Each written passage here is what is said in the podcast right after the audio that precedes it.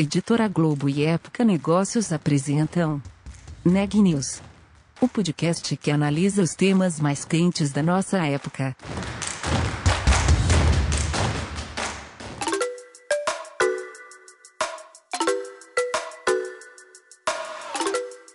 Olá, meu nome é Marisa Dangil, eu sou da Época Negócios e você está ouvindo mais um episódio do Neg News, nossa série de podcasts sobre como navegar e liderar em tempos de incerteza. Nesta semana, estamos com uma série especial sobre a internacionalização dos unicórnios brasileiros, tema da capa de agosto da revista Época Negócios, que já está nas bancas e no aplicativo Globo Mais. A entrevista de hoje foi feita pela Renata Turbiani. E aí, Renata, conta um pouco pra gente sobre essa entrevista. Uma das principais estratégias dos unicórnios brasileiros para crescer é fazer a expansão para mercados externos. Para entender melhor como funciona esse processo, eu conversei hoje com o Rodrigo Catunda, diretor da General Atlantic no Brasil. A GA é um dos maiores fundos de investimento do mundo. Confira a entrevista a seguir. Rodrigo, bem-vindo ao Neg News.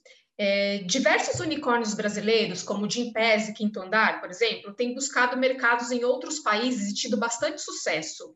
Como é que você analisa esse movimento e o quanto ele impacta os mercados, tanto do Brasil quanto de fora? Oi, Renata. É, obrigado pelo convite. É um prazer conversar com vocês. É, ótima pergunta que, que eu acho que é uma pergunta ela que ela vem mostrado o quão os empreendedores do Brasil estão evoluindo, né? E antes de responder, eu queria dar um pouco de contexto como a gente enxerga o empreendedor brasileiro e como ele está começando essa internacionalização. Então, a gente, nós somos um fundo global e, e, a gente conversa com empreendedores da Índia, China, Estados Unidos, Europa, e eu posso te garantir que o empreendedor brasileiro ele tá, ele está entre os melhores do mundo. Primeiro, porque ele é criativo e segundo, que ele se adapta fácil e ele se reinventa. E a razão para essa, essa, essa reinvenção é que a cada três anos no Brasil a gente tem uma crise. A gente tem uma crise ou social, ou econômica, ou política, já é algo natural, é típico de um país emergente. Uhum. E o empreendedor ele se adapta a essas crises, muda seus modelos de negócio, diminui seus quadros de funcionários, aumenta rapidamente, muda o produto. Então, assim, o, Bras o brasileiro ele sempre teve um espírito empreendedor. O que sempre faltou no Brasil foi o um investimento para financiar as startups, lá no início da jornada, que é onde a mortalidade das companhias é muito alta. Então, a gente tinha excelentes ideias sem capital. E aí, o, o, o fator mais interessante é que nos últimos anos, é, a gente, se você pegar o histórico, a gente tinha entre 2010 e 2018 uma média de 50 investimentos no mundo de venture. O mundo de venture é o mundo lá no estágio inicial de uma companhia. E nos últimos três anos, essa média de 50 investimentos por ano, ela aumentou para 200, 250 investimentos por ano, ou seja, três, quatro vezes maior. E a boa notícia é que essa média não vai parar de subir. A quantidade de unicórnios no Brasil, ela deveria ser três, quatro vezes o número de companhias que a gente tem hoje. E isso, quando você faz comparações rápidas com a Índia, China, Reino Unido, muita gente acha que poderia até ser, ser muito mais do que isso. Então, o que eu quero dizer é, a combinação do espírito empreendedor e criatividade do brasileiro com acesso a capital, ela é muito poderosa. E é a primeira vez na história do Brasil que a gente está vendo essa combinação. E essa é a razão pela qual, em um curto espaço de tempo, estão surgindo várias empresas que estão levantando muito capital, atingindo o status de unicórnio e, mais do que isso, expandindo globalmente. E essa transformação digital e acesso a capital é a ponta do iceberg de uma oportunidade gigantesca que tem no Brasil. Então, eu acredito muito que, que em alguns anos a gente vai ter centenas de unicórnios no Brasil. É, e, e, aí, é, quando a gente fala como isso impacta o Brasil e como isso impacta outros países, né? A partir do momento que a gente tem mais capital no Brasil e companhias brasileiras começam a acessar mercados lá fora, a gente tem uma criação de valor muito grande para o Brasil, mais investimento para o Brasil e uma exportação de talento lá para fora, o que traz riqueza para a gente. E aí, muitas vezes o que a gente está vendo é que em vários países, dependendo do modelo de negócios, os problemas lá fora são problemas mais simples do que no Brasil. Então, os investidores, os, os vendedores conseguem sim exportar o produto, exportar o time, exportar a cultura, e tem sido um, um sucesso tremendo. E acho que isso tem chamado a atenção para investidores do mundo inteiro que o Brasil tem boas companhias, que o Brasil tem excelentes empreendedores, e isso vai fazer com que a gente tenha uma abundância de capital cada vez maior, que eu acho que é, é, é, é excelente para o país e para os empreendedores brasileiros. Então, quais são os segmentos que têm tido as melhores chances é, fora do Brasil? Bom, eu vou, vou falar um pouquinho como, como a gente olha isso, e, e aí eu entro no detalhe dos segmentos. Hoje, no Brasil, a gente tem duas grandes teses, tá? A primeira é como empreendedores brasileiros estão usando a tecnologia para resolver problemas graves no Brasil. Acho que esse é um. E aí vem o segundo, que aí linka um pouco mais com a sua pergunta, que é nós o, o caos do Brasil ele cria empreendedores que pensam fora da caixa. Uhum. Então, brasileiros criaram modelos de negócios que não existem em nenhum outro país do mundo e eles acabam exportando esses modelos. Então, eu vou dar dois exemplos rápidos. A Hotmart, que é uma companhia que a gente investiu em 2019, ela é uma plataforma que permite com que pessoas vendam produtos digitais. Ela permitiu que as pessoas que têm um conhecimento em determinado assunto e que possuem milhares de seguidores possam monetizar e passar a viver de suas paixões. Então, eles usam a plataforma para promover, vender, cobrar, fidelizar e criar um negócio desse conhecimento através do produto digital. Então, são dois empreendedores de BH, sem nenhum capital, fizeram um negócio que não existe em nenhum lugar do mundo, e quando a gente olhou, a gente levou um susto. Eles são os maiores do mundo nesse negócio. E aí, quando a gente investiu, a gente acabou comprando uma companhia nos Estados Unidos, e hoje eles são maiores do que o segundo concorrente em cinco vezes. Então, isso é brilhante. Então, esse é, esse é um exemplo de empresa. Outro exemplo é a Gimpass. A Gimpass, ela criou um, um, um benefício é, é, de um, um, network de academias onde qualquer pessoa consegue usar várias academias. Então, se a pessoa está viajando hoje para algum lugar fora da sua cidade, ele vai conseguir fazer sua academia naquele, naquele, naquela cidade, pagando só uma única taxa única. Esse também, e aí eles criaram um modelo também de, de, de saúde mental. Então, esse é um, um outro exemplo de modelo de negócios criado no Brasil, que foi exportado. Hoje, os Estados Unidos, a velocidade que eles estão crescendo nos Estados Unidos é maior do que no Brasil. Então, esses são dois exemplos que eu dei para mostrar que existem vários setores onde isso é mais comum. Eu diria que o setor de tecnologia que resolve o problema é um segmento muito forte onde isso vem acontecendo. Eu diria que educação, dada a escalabilidade é, do negócio, é outro setor ou segmento que as pessoas estão se internacionalizando muito e toda a parte de internet no, no sentido de e-commerce, venda de algum produto, eu acho que é um terceiro segmento. É, mas tendo dito isso, cada vez mais a gente vê empresas que não necessariamente estão nesse segmento escalando, porque o que precisa para internacionalizar é escala. É um produto que funcione tanto no Brasil e com poucas modificações funciona lá fora. Então, a gente tem, tem, tem visto vários, vários segmentos que, que, que têm sido oportunidades bem legais para empreendedores brasileiros. A, a, internacionalização por si só, já, ela já tem os desafios próprios, né? E muitas empresas fizeram isso durante a pandemia, que acrescentou muitas incertezas, é, vários componentes, né? No fim das contas, assim, na tua avaliação, fazer esse movimento nesse momento de crise de saúde, é, que juntou com crise econômica e política em alguns locais, é, isso acabou sendo tendo efeitos mais positivos ou mais negativos? Bom, eu, eu tenho a certeza que, que foi muito positivo, tá? E por duas razões.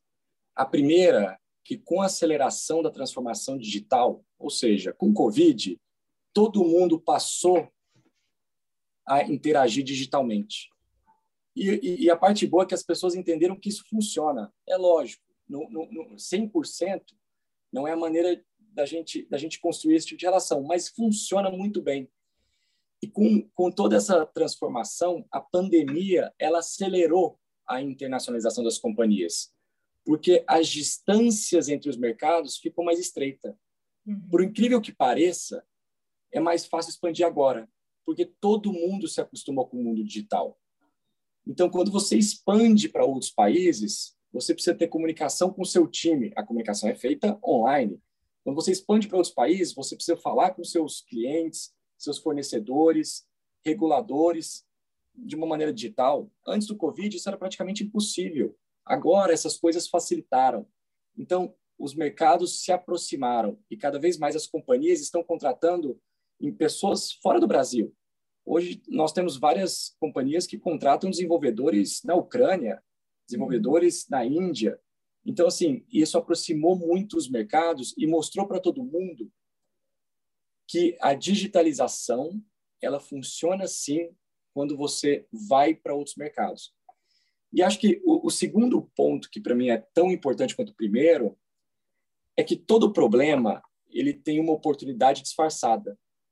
E quando você olha novamente o caos que é o Brasil e o caos que a pandemia trouxe para os ambientes de negócios, muitas pessoas, muitos empreendedores, eles pegaram isso e transformaram em oportunidades. Então, assim, a gente vê muitos negócios sendo criados após o Covid, após toda essa mudança que a pandemia trouxe, lógico, a mudança positiva, né, a mudança boa, que é essa relação digital, esse hábito de comprar online, esse hábito das pessoas interagirem online. Então, assim, é, eu realmente acredito que a pandemia ela facilitou esse sonho dos empreendedores brasileiros é, de irem para outros mercados. Então, antes era uma promessa e eu diria que hoje é uma realidade.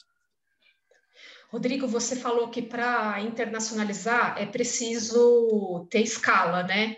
É, como saber que chegou o momento de expandir para fora do Brasil? Ótimo. É, não, não, não tem certo ou errado, tá? Eu acho que, que depende muito de cada companhia. Quando você vai para outro país, existem vários desafios, tá? Existe a questão da regulação, existe a questão de ter um time novo, existe a questão de cultura, de ter as conexões corretas, de alavancar o produto é, é, é, é em uma outra língua, em uma outra um outro país que as pessoas se interagem de maneira diferente.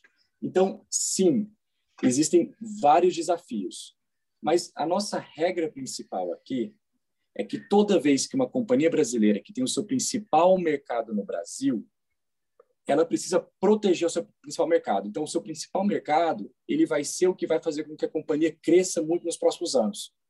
E o internacional, ele tem que ser feito como algo separado. Então, a maneira que a gente começa, independente do tamanho da companhia, é sempre formando um time apartado do time principal, a gente chama de squad, squad que é um time que vai focar entender qual o melhor país para a gente, para a empresa entrar, quais são os desafios, quais são as oportunidades, qual o time que a gente vai comprar, sem de nenhuma maneira que nenhuma maneira atrapalhe o core do negócio, porque o principal é você se proteger do mercado onde você está indo bem. Então a gente cria esse time que é o, é, o, é o, time que realmente vai entender se existe oportunidade. É um time totalmente apartado do time principal. Dando certo e, e, e realmente validando a necessidade de, de internacionalizar, aí sim a gente começa de maneira bem cuidadosa a interação entre os times, a interação como o time de produto vai falar com o time comercial lá de fora. Então, aos poucos, isso vai acontecendo. Então, voltando para a pergunta, não, está, não existe momento certo ou errado, não existe tamanho correto ou não.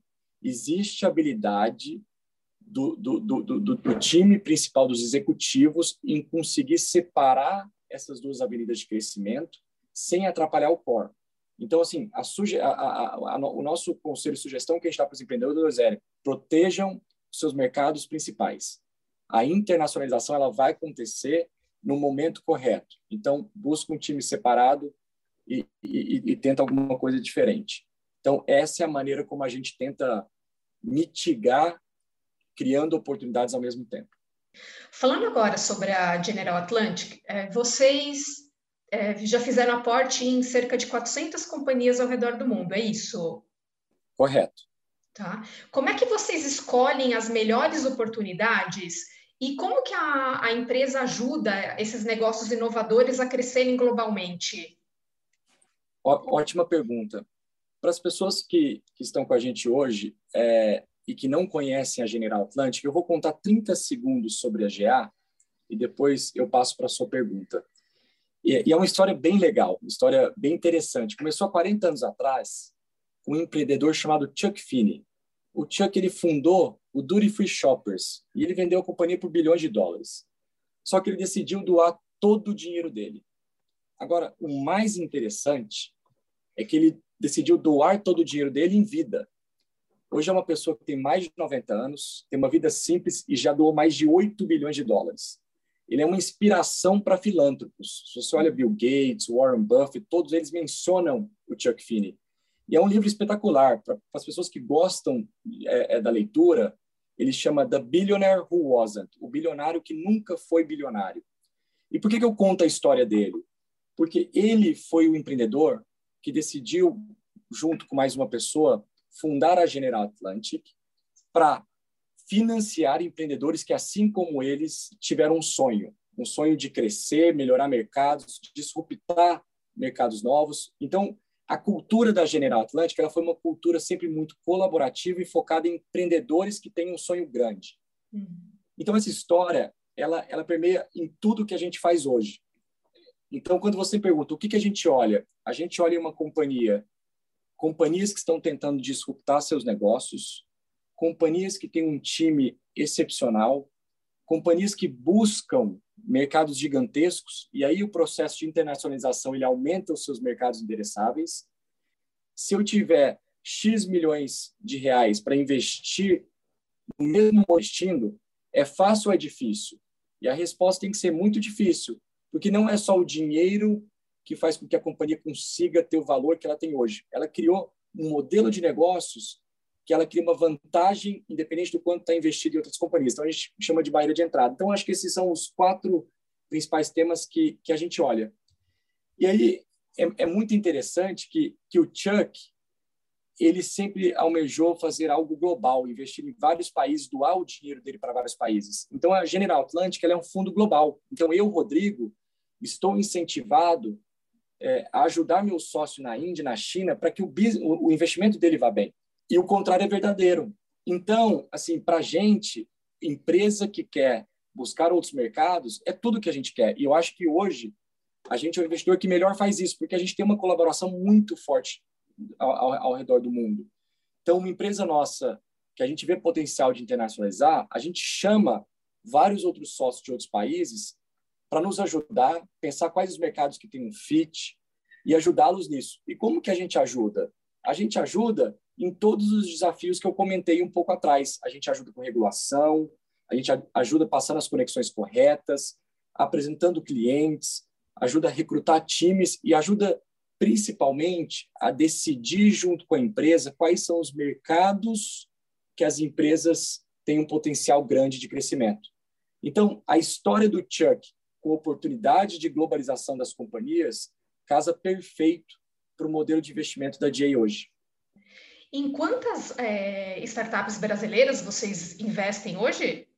Bom, hoje nosso portfólio no Brasil está em 10 companhias uhum. é, e, e, e, o estágio que a gente investe são companhias que não necessariamente elas estão captando pela primeira vez, mas elas já captaram uma, duas vezes e a gente ajuda na terceira vez, ou seja, a gente ajuda quando o modelo de negócio é comprovado e aí a gente aporta capital para ajudar a companhia a crescer ainda mais. Então, a gente tem 10 companhias, mas se você olhar em toda a região, América Latina, a gente está aqui há 20 anos, já investiu mais de 4 bilhões de dólares, e eu, eu diria que a gente está num momento muito legal, é, porque muitas companhias novas estão surgindo e a gente acredita muito no Brasil e acredita muito em cada vez mais investir mais. Então, esse portfólio está crescendo e vai crescer cada vez mais. Então, hoje, é, essas companhias variam de diversos tamanhos. Existem companhias que valem mais de 20 bilhões de dólares, que é o caso da XP. Existem companhias que valem muito menos, que estão em momentos distintos. Então, a gente consegue navegar em todas essas companhias, tentando sempre ajudar o empreendedor a conquistar seu sonho, que é o crescimento, que é ajudar as pessoas, que é disputar mercados, sempre com foco de ajudar onde a gente acha que a gente tem essa capacidade.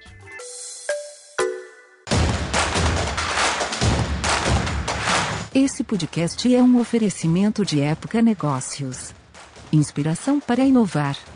Não deixe de conferir nossos outros podcasts. Presidente Entrevista Presidente. The Office. E os negócios da nossa época. Ouça, acompanhe, compartilhe.